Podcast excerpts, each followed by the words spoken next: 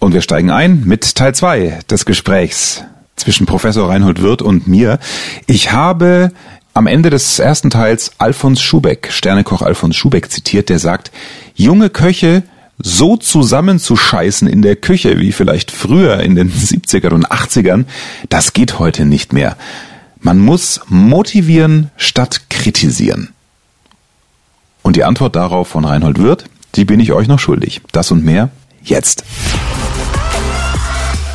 Wie redet man mit Mitarbeitern? Früher hat man eher kritisiert, heute muss man vor allem motivieren. Wie sind Ihre Gedanken zu dieser These? Ah ja gut, äh, das ist in Ordnung. Ich meine, motivieren ist natürlich ein bisschen abstrakt.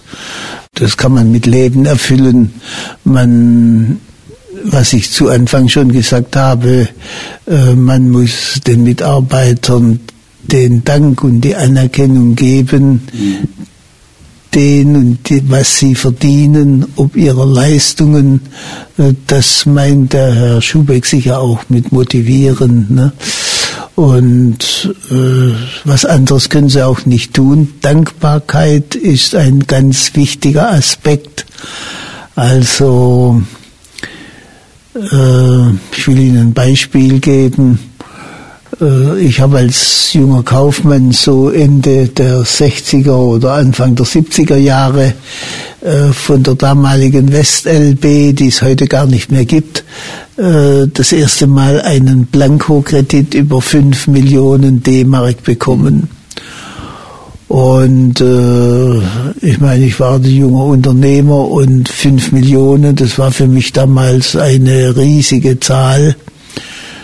Ich bin fast vom Stuhl gefallen, weil vorher wollten die Banker immer dreifache Sicherheit, bildlich gesprochen. Die wollten die Hose mit Hosenträgern, mit dem Gürtel und die Hose dann auch noch mit Patex angeklebt wissen, dass ihnen kein Kreditschaden entsteht durch mich. Und die sagten dann plötzlich fünf Millionen Blanco.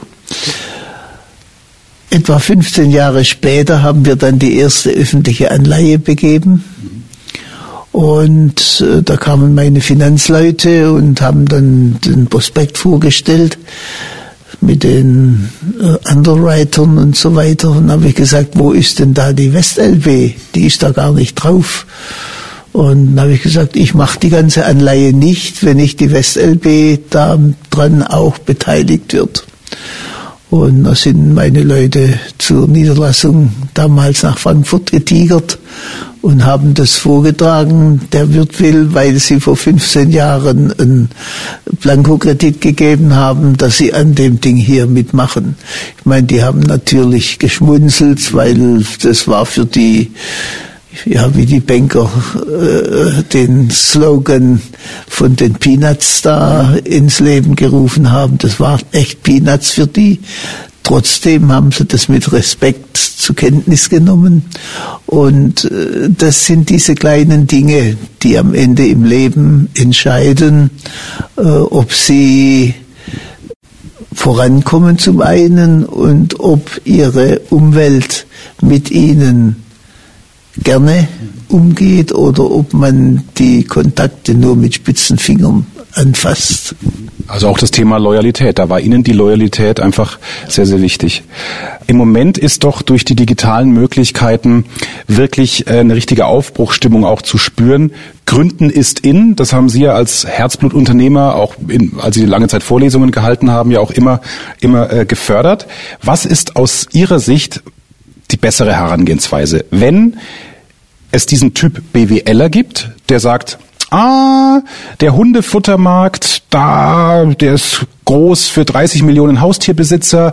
Ich habe eine Idee für ein Produkt, äh, da kommen noch 10 Millionen Menschen als Käufer in Frage, also der sehr strategisch rangeht.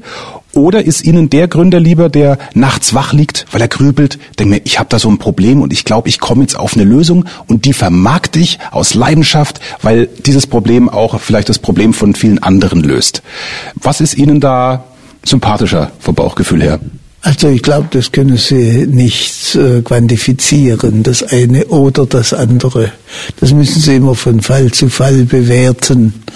Und äh, der eine Fall kann toll sein, genauso wie der andere. äh, wichtig ist, äh, dass bei einer Unternehmensgründung zunächst mal eine schlüssige, fundierte Idee dahinter steht, die nicht überbewertet wird in ihrer möglichen Wirksamkeit mhm.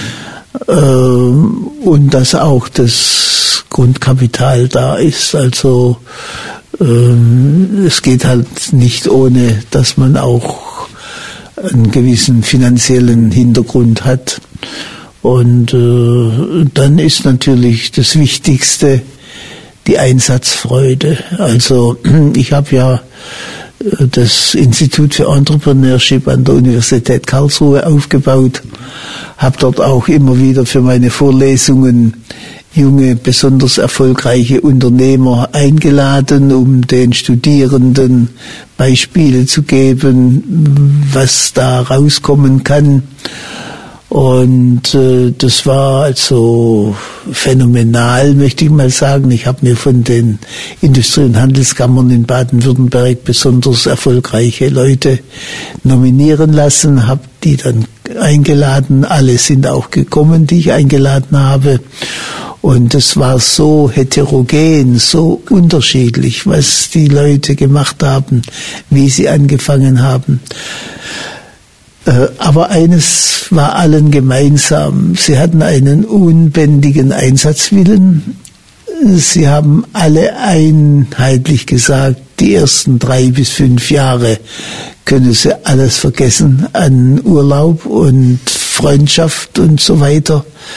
Aber wenn dann diese Phase vorbei ist und man merkt dann, der Erfolg kommt langsam, es geht aufwärts, man hat einen Weg gefunden, äh, dann ist natürlich das Unternehmertum der schönste Beruf des Lebens. Sie können anders wie die Beamten, die sich halt an ihre Verordnungen und Gesetze halten müssen, können sie relativ frei gestalten innerhalb des äh, Handelsgesetzbuches. Und äh, das ist einfach schön. Sie können dann ihre Kreativität ausleben. Sie können Niederlassungen gründen, können ins Ausland gehen, was auch immer. Und deswegen war die Überlegung, ob man es in zwei Typen unterteilen kann. Die Leidenschaft. Ich hätte eben jetzt mal unterstellt, dass Sie auf den einschwenken, der da nachts wach liegt, weil er irgendwie eine Lösung zusammenzimmert, dass das dann eine echtere Leidenschaft ist, als wenn einer sagt, ich scanne den Markt, auch wenn ich keinen Bezug habe zu Hundefutter. Also wie wichtig ist die Leidenschaft? Ah ja, die Leidenschaft. Ohne das geht's überhaupt nicht. Auch der äh, Finanzmensch am Finanzmarkt wird nachts wach liegen und wird überlegen, wie er seine Kunden gut bedienen kann und wie er irgendeine Komponente anbieten kann, die seither noch nicht bekannt war. Also das muss ja auch eine gewisse Innovation, eine neue Kombination sein irgendwie. Also Leidenschaft ist die Grundbasis, um ein äh, neu gegründetes Unternehmen zum Erfolg führen zu können. Nachdem wir zu Beginn des Gesprächs über Kommunikation gesprochen haben, was ich gegen Ende auch gerne nochmal machen würde, haben Sie dann fürs Reden vor Menschen, Ihr Thema, Ihre Leidenschaft zu präsentieren, auch da ein gewisses Gen dafür? Ist es Ihnen vielleicht deshalb immer leicht gefallen? Ja, ich sagte ja schon zu Anfang, vielleicht ist es doch eine gewisse Begabung. Also äh, wissen Sie, wenn Sie extemporieren, dann haben Sie die Möglichkeit, mal einen Exkurs vom Thema zu machen, können dort ein ganz anderes Thema in den Raum stellen, was zur Sache spricht, müssen dann aber am Ende wieder ganz schnell zurückfinden zum Hauptthema. Und äh, das, glaube ich, ist wichtig, dass sie sich dann nicht ins äh, Plappern ja. verlieren, äh, sondern einfach die Grundlinie des Vortrags, das Thema durchhalten, aber eben äh, situativ kann man dann Beispiele einführen oder Themen, die verwandt sind, die zum Hauptthema das Ganze untermauern und dokumentieren und beweisen können. Und dann müssen sie aber, wie gesagt, wieder zurückfinden. Und das ist mir so, meine ich, ganz gut gelungen bis heute. Absolut. Also es gibt auch immer Lacher bei den internen Veranstaltungen, wenn Ihnen eine Anekdote hier einfällt und da. Sie erzählen auch gerne, dass Sie in den Anfangszeiten ja auch bergab den Motor ausgestellt haben, ne? als Sie als junge Verkäufer unterwegs waren. Ja, ausgestellt habe ich ihn nicht, ich habe ihn abgeschaltet. Ausgestellt ist nicht aus unserer Sprache hier. Und zack, fährt er mir in die Parade, der Interviewer wird vorgeführt. Sie haben völlig recht. Das war jetzt die späte Rache für die Frisurgags, die ich immer gemacht habe. Ja, ja.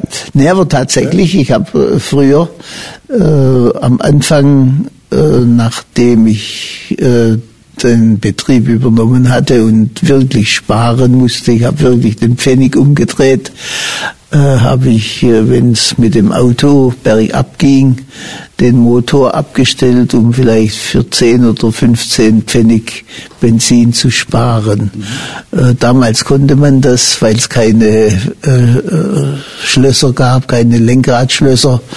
Ich habe damals noch äh, mit einem Auge am Bremspedal auf die Straße runterschauen können bei meinem Auto. Also das waren alles noch ganz primitive Verhältnisse. Ich hatte einen restaurierten Opel Olympia damals. Ich habe noch gelernt zu sparen und äh, das ist für meine Enkel heute oft ein Problem. Ich meine, äh, ob jetzt die Lampe brennt oder nicht, ist ja egal. Am Ende, äh, das kostet nicht viel, aber es ist eine Frage des Prinzips und heute auch eine Frage der Ressourcenschonung. Und äh, deswegen, ich habe noch gestern äh, eine kleine Veranstaltung da drüben gehabt im O-Gebäude im Erdgeschoss. Und wenn ich da mit dem Auto vorbeifahre, da brennen den ganzen Tag die ganzen Lampen. Und äh, ich rede jetzt seit Monaten, dass die, ich meine, das ist ein relativ breites Gebäude und ich kann akzeptieren, dass auch während des Tages in der Mitte eine äh, gewisse Anzahl von Lampen brennen kann, aber zwei Drittel das eine Drittel auf der einen Seite und das andere Drittel auf der anderen Fensterseite, die kann man ausschalten. Und äh, selbst wenn das nur 50 Euro sind, die gespart werden über das Jahr, wenn Sie das verzinsen auf 1000 Jahre, langt das ein ganz Verwaltungsgebäude. Das heißt, Sie haben einen 1000 Jahresplan für die Wirtgruppe aufgestellt, oder? genau. Ja, der junge Reinhold, äh, vielleicht noch zum Schluss. Können Sie sich noch an Ihr erstes Verkaufsgespräch erinnern? Waren Sie da nervös oder haben Sie es vom Papa immer abgeguckt? Nee, nee. Mein Vater hat mich schon mit 15 zum Verkaufen, ja, mit 16 zum Verkaufen geschickt. Und da erinnere ich mich an einen, Besuch bei einem Autohaus in Sulzbach an der Mur. Das ist an der Autostraße von Stuttgart nach Schwäbisch Hall. Und äh, ich hatte Lederhose an und es war Sommerzeit und äh, halt nur ein Hemd und so mit einem Horn vorne drauf auf dem Hosenträger.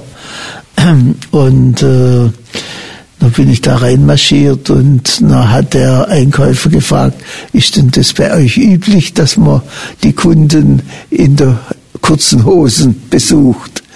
Habe ich bestimmt einen roten Kopf bekommen. Ne? Also das war so mein erstes Erlebnis. Aber mein Vater hat mich dann auch mit 16 nach Düsseldorf geschickt. Hat gesagt, jetzt gehst du mal 14 Tage verkaufen. War dann während meiner Lehrzeit. Und äh, da habe ich viel gelernt, beispielsweise, dass nicht alle Straßen bloß 300 Meter lang sind. Äh, da bin ich in Essen, das war glaube ich die Kruppstraße, und bin dann an der ersten Haltestelle von der Straßenbahn in der Kruppstraße ausgestiegen und habe dann gemerkt, dass die, was weiß ich, zwei, drei Kilometer lang ist. Ähm, also so lernt man dann äh, in der Jugendzeit sehr viel. Kam dann nach 14 Tagen nach Hause und hatte doch ein ganz nettes Päckchen Aufträge. Wahrscheinlich hat mir mancher Einkäufer schmunzelnd einen Auftrag gegeben, weil da so ein 16-jähriger Bubi ja. daherkam und wollte was verkaufen. Ja, und äh, mein Vater hat dann die Aufträge genommen und hat sie so angeschaut und hat dann gesagt, na ja, ist eigentlich nichts Besonderes und hat, oh. hat sie auf den Tisch gelegt, da ist mir schon das Zäpfle runter. Jahre später habe ich dann von meiner Mutter erfahren, dass er schmunzelnd in die Küche ging und gesagt hat, das ist gar nicht so schlecht, was der Kerl da gemacht hat. Also er war nicht, er war halt von den üblichen Schwaben. Ja. Nach dem Motto, nichts gesagt ist genug gelobt, also nichts gesagt ist genug gelobt. Und äh, das war mir äh, selber ein gewisses Negativvorbild. Ich habe das dann umgedreht und habe sehr viel mit Dank und Anerkennung gearbeitet, weil ich das selbst erlebt hatte. Dass Sie vor Menschen sprechen auf einer Bühne kein Problem hatten, haben Sie gesagt. Aber wie war es dann in dieser Düsseldorf-Zeit als 16-Jähriger? Das ist doch schon aus der Komfortzone raus Überwindung. Ich gehe da jetzt alleine hin und muss mit den Kunden reden. Haben Sie da noch eine Erinnerung ans Gefühl? Nee, eigentlich nicht. Ich meine, die Kunden waren alle äh, freundlich und äh, ich glaube, das hat man schon respektiert, dass so ein Bubi äh, die Schuspe hat, äh, da zum Verkaufen zu kommen. Und äh, sicher hatte ich auch eine gewisse Klinkenangst, wie man so sagt. Also Nullkunde nie dort gewesen, der kennt uns nicht, ich kenne ihn nicht. Unser Unternehmen war klein und dann in dem großen Düsseldorf aber ich erinnere mich, ich war dann, damals gab es einen VW-Händler, der hieß Adelbert Moll. Ob's den gibt's heute vielleicht sogar noch. Und äh, der Einkäufer war unglaublich freundlich und hat mir gleich einen großen Auftrag gegeben. Und äh, das war dann für mich natürlich ein Aufsteller. Nicht nur zuhören, machen. Der Tipp, den du sofort umsetzen kannst. Was würden Sie aus dem Bauch raus sagen, einer, der so ein bisschen Redeangst hat, sei es jetzt in der Präsentation vom Chef oder eben weil er in der Aula oder bei der Weihnachtsfeier vor Menschen sprechen muss. Was soll, wie soll der rangehen von der Einstellung? Welchen Tipp geben Sie den Menschen mit auf den Weg? Einfach mit Ehrlichkeit. Das ist alles zugeben, was man nicht weiß. Ich habe oft erlebt, äh, wenn ich was nicht wusste über ein Produkt, und der Kunde hat mich belehrt, hat mir das beigebracht, hat mir das erklärt, war ich sehr dankbar und habe das dann auch von mir gegeben. Danke Ihnen, dass Sie mir geholfen haben. Also das ist sicher ein guter Rat für jeden, der reden muss, wenn er ehrlich ist und nicht etwas vorspielt, was er nicht ist, was er nicht kann, was er nicht weiß, äh, dann ist er gut beraten. Professor Reinhold Wirth, wie immer vielen Dank für Ihre Zeit. Ich weiß, Sie kriegen tausend Anfragen. Umso mehr freue ich mich, dass Sie mich äh, reingelassen haben in Ihr Büro und auch nochmal durch Ihre Geschichten in Ihr Leben. Herzlichen Dank. Gut, gut. Ich wünsche Ihnen alles Gute. Gell? Ja, das war ein spannendes, ein aufschlussreiches Gespräch. Ich weiß, was du jetzt denkst. Man hätte gerne noch so viel mehr erfahren. Ich hätte natürlich noch zigtausende Fragen gehabt, äh, noch mehr, wie man so einen Konzern aufbaut, wie, wie er die richtigen A-Mitarbeiter gefunden hat. Nur mit denen kannst du ja wachsen.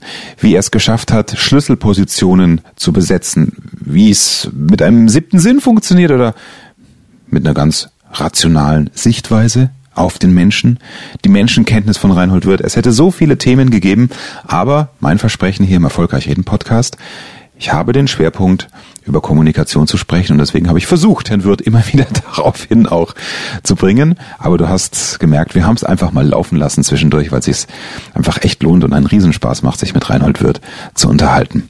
Ich hoffe, du hast trotzdem einiges mitgenommen von einer lebenden Unternehmerlegende in Deutschland. Freue mich wie gesagt, sehr, wenn du mir eine gute Bewertung gibst bei iTunes. Einfach mal ein paar Sterne locker machen bei der Bewertung.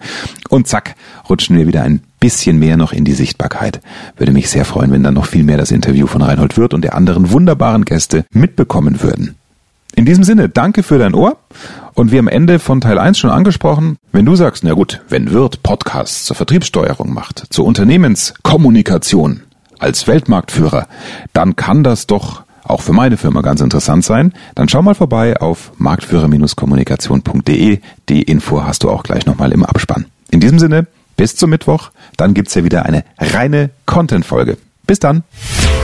Mehr Wissen, mehr Erfolg, mehr Umsatz. Beruflich und privat. Das, das, das ist der Erfolgreich Reden Podcast mit Axel Robert Müller. Du bist Unternehmer oder Führungskraft im Unternehmen? Dann binde deine Mitarbeiter und Kunden noch enger an deine Company mit einem professionellen Business Podcast. Sozusagen das Intranet zum Hören oder auch der Kunden-Newsletter für die Ohren. Deine Firma sitzt quasi im Kopf des Kunden und ist näher dran als jede Kundenzeitschrift. Wie das klingt und wie das geht, findest du auf www.marktführer-kommunikation.de. Marktführer-kommunikation.de die Marktführer Deutschlands wie Allianz, Wirth oder Kercher vertrauen Axel schon. Und du? Klick marktführer-kommunikation.de